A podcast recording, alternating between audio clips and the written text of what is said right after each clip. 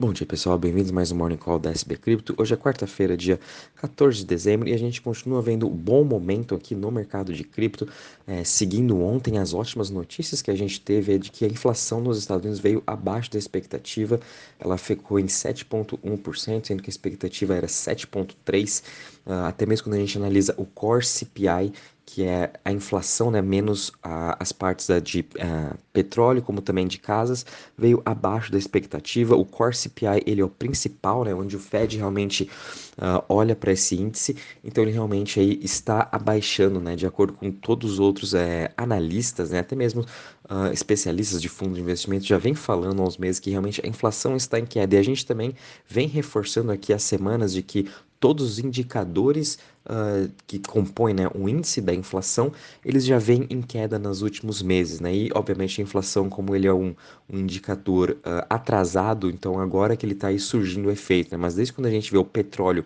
caindo das suas mínimas, como também todos os preços de commodities, é, e vindo depois aqui para o, os ativos reais, é, todos eles também estão em queda, a inflação agora começou a surgir também efeito. Né? Então hoje a gente também tem um dia muito importante, é o dia em que o Fed vai também anunciar a sua taxa de juros, né, se realmente eles vão subir 0,25, 0,50, 0,75 ou esse 1%, e depois, é logo em seguida, às 3h30 da tarde, a gente vai ter a fala do Jerome Powell, né, que é a fala mais importante, é onde ele vai realmente aí uh, talvez aí dar até indícios de como vai ser 2023, né, para a vida de todos os investidores e com isso também uh, os, os, os, investidores institucionais, as pessoas vão poder aí estar refazendo, né, os seus cálculos e possivelmente a gente pode ver bastante volatilidade após esse anúncio.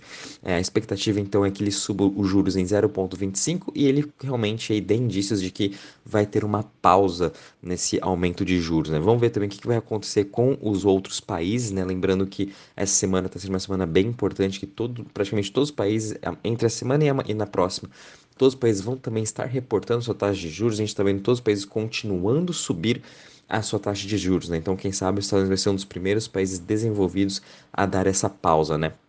E com isso a gente teve também todos os, os risk assets, né? A gente viu aí as bolsas ontem uh, disparando, a gente viu o dólar em queda, uh, a taxa de juros, né? O Treasury de 10 anos dos Estados Unidos também em queda, saindo aí de quase 4,20, agora sendo negociada a 3,47. Então isso aí traz um alívio gigantesco para todos os mercados. E com isso a gente ainda continua vendo cripto nesse bom momento, subindo 3,13%. Bitcoin, né, subindo em seus 3,58% a 17.798, mesmo assim com essas notícias positivas, né, o Bitcoin não sai dessa sua região dos 16 a 20 mil dólares, vai aumentar um pouquinho esse range, uh, mas enfim, a gente está parado nessa região já faz aí um mês, né, desde o colapso da FTX, o Ethereum também subindo aí 4,30% a 1.322, né? O Ethereum também vem parado nessa região dos 1.200, 1.300 também há mais de um mês. Uh, a gente também está vendo uma recuperação hoje, BNB subindo 3% a 274 dólares, seguido de Ripple subindo 1,72% a 0,39, Dogecoin também subindo 2,76% a 0,09, Cardano subindo 2,34% a 0,31 e Polygon subindo 3,85% a 0,92. Já em relação às maiores altas das últimas 24 horas, a gente está vendo a BitDAO subindo 12% a 0,32. Uh, ah, também a gente está vendo Tom Token subindo 11% a 2,49 e Phantom subindo 10,80% é, a 0,25. Um dos motivos dessa alta de Phantom uh, vem também que agora tem o Gitcoin, né, que é uma uma comunidade de desenvolvedores em que o Gitcoin mesmo ele é, faz os seus investimentos em diversos projetos para ajudar os desenvolvedores e também a expandir o ecossistema. Né? Então a gente está vendo diversos projetos da Phantom recebendo esse aporte de investimentos para também estar podendo expandir, tendo dinheiro para poder estar inovando, contratando novas pessoas, né? Sem falar que mês que vem a gente vai ter a, a conferência da Phantom lá em Miami, então a gente sabe esses hypes que acontecem antes de conferências, né? Então é com isso aí a gente está vendo essa alta de Phantom, a gente está vendo essa alta aí no trimestre todo, já subindo também 15%, e a gente está vendo essa recuperação nessa Layer 1. Em relação às maiores quedas das últimas 24 horas, a gente está vendo a GMX, a principal DEX da rede da Arbitrum, depois de ter batido aí 60 dólares, agora ela está em queda de 8,82% a 53,41, mais é nada do que o normal, né? A gente ter essa realização de preço. GMX é uma cripto bem volátil, né? Mas porém, fiquem de olho, né? É bom essas quedas agora de 8, 10% que acontece nela, para daí a gente continuar fazendo um, novo DCA e aumentar a, a posição, né? Eu já tenho GMX já faz um tempo e também estou aproveitando essas quedas aí para estar tá aumentando um pouco sim da minha posição, né? É importante a gente ter essas essas criptos uh, de DEX, né? Principalmente as criptos que estão aí com esse real yield, que realmente pagam um yield de acordo com o que é negociado dentro da plataforma, com os FIIs, né? Que são negociados. A gente também está vendo stacks aí caindo 7,70% a 0,28% e Bitcoin SV caindo 2,95% a 45,91%. Já em relação ao Crypto Fear Index, né, conforme eu falei ontem para vocês, a gente teria que esperar e passar essa questão da inflação e do, da, da reunião do Fed. E realmente hoje a gente teve aí, estamos aí com 30 pontos no, no Crypto Fear Index. Muito provavelmente hoje, se vier também uma notícia positiva do Jerome Powell, a gente pode voltar aí, quem sabe, para o neutro nesse Fear e Greed Index. Né? A gente está praticamente o ano todo entre Fear e Extreme Fear. Toda vez que a gente chegou no neutro, a gente viu aí uma boa recuperação em todos os mercados. Né? Vamos também estar tá acompanhando isso. Já quando a gente vem aqui para a parte de DeFi, né, de Total Value Locked, também estamos tendo um ótimo dia, subindo aí 1,10% a 71,79 bilhões né, em relação aos principais projetos também, uh, protocolos né, que de DeFi, todos eles com uma excelente alta, subindo em mais de 2%, tanto Lido, MakerDAO, Aave, Curve, Uniswap. Infelizmente, aí PancakeSwap caiu aí, agora está entre sétima colocada, né? ainda está com uma queda de 5,16% em seu, em seu TVL. Muito por conta disso, é toda essa FUD que está acontecendo com a Binance, né? Então, obviamente, todo o seu ecossistema também é afetado. Né? Agora, quando a gente analisa em relação às chains, a, a BNB Chain continua sendo afetada. Né? É, daqui a pouco eu vou estar falando um pouquinho mais das notícias da Binance, né? mas enfim, a BNB Chain também continua sendo afetada nos últimos sete dias, né? com uma queda de 8,68%. E quando a gente vê as outras principais, né? as top 20, todas elas estão aí nos últimos sete dias, e até mesmo uh, em relação a ontem, estão aí com uma boa alta, uh, a grande maioria subindo, né? o Ethereum, obviamente, ganhando cada vez mais seu market share né, com uma alta de 65,70% agora em todo o mercado de DeFi, enquanto isso a BNB vem perdendo esse market share. Né? Quando a gente analisa Tron, Avalanche, Arbitrum, entre outros, elas ficaram um pouco mais estáveis. Então, mesmo assim, a gente vendo né, esse dinheiro da BNB Chain com essa queda, muito desse, desse dinheiro que estava na BNB Chain foi aí para a rede do Ethereum. É interessante a gente também analisar essa alocação que está acontecendo no mercado. Bom, pessoal, agora em relação às notícias, né? Ontem o Cizi também veio à tona no Twitter, né? Uh, debater contra esse FUD que estava acontecendo. Realmente, uh, ontem a Binance teve um dos maiores retiradas desde do colapso da Luna, mais quase 2 bilhões, né? De dólares foram retirados da sua corretora.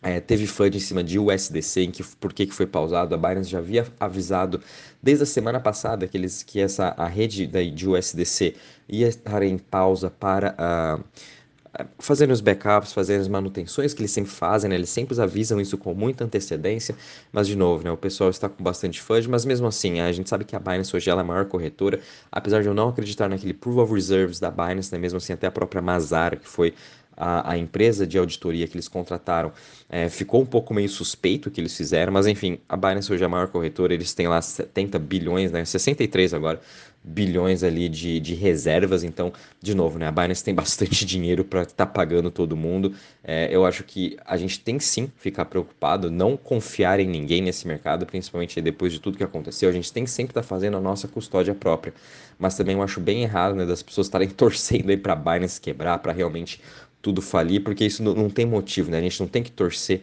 para a Binance quebrar, para Cri.com quebrar, nem nada, né? A gente tem que ajudar o mercado a se reconstruir, porque se ela quebrar vai afetar todo mundo, né? Isso que eu não entendo o pessoal reclamando, criando todos esses FUDs aleatórios, mas enfim... Mesmo assim, a gente tem que tomar nosso próprio cuidado e fazer a nossa própria custódia, né? É, você vai lá, ou pode operar pela Binance, Cri.com, enfim, pela corretora que você quiser.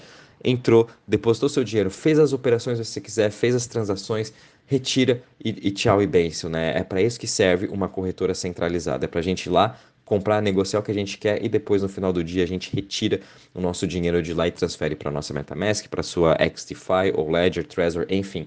E, e, é isso que vai estar acontecendo. Né? A gente sabe como o mercado ele está nas suas mínimas, as pessoas estão brigando por nada, né? Semana passada a gente viu uma, uma grande briga entre a comunidade da Polygon contra a comunidade da Solana, enfim, isso aí é muito cara de, de bear market, fundo do poço mesmo, que qualquer coisinha que você fale, todo mundo fica brigando com todo mundo, né?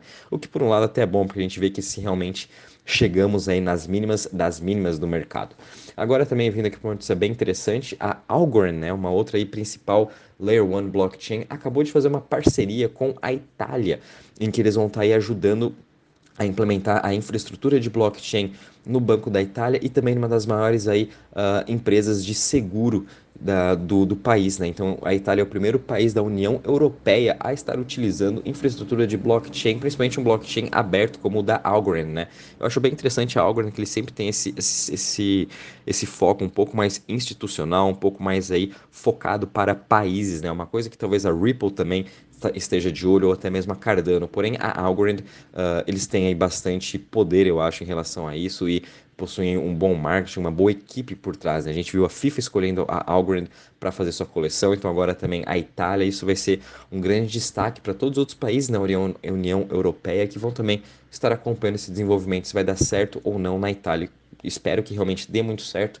e a Algorand aí também consiga fechar novas parcerias com outros países, né? E também, finalizando aqui, a gente teve uma notícia bem interessante da Consensus, né? Que é a empresa por trás que cria a MetaMask, entre outros dApps, eles também vão estar lançando, acabaram de lançar, né? O seu ZK EVM é, em, em, fase beta, né? Onde os desenvolvedores vão poder estar utilizando o Zero Knowledge EVM para estar aí criando novos dApps, criando novos aplicativos pra, uh, dentro, obviamente, da rede do Ethereum e também entre outras chains que são compatíveis com EVM. Né? Uma das grandes narrativas para 2023 é o ZK EVM.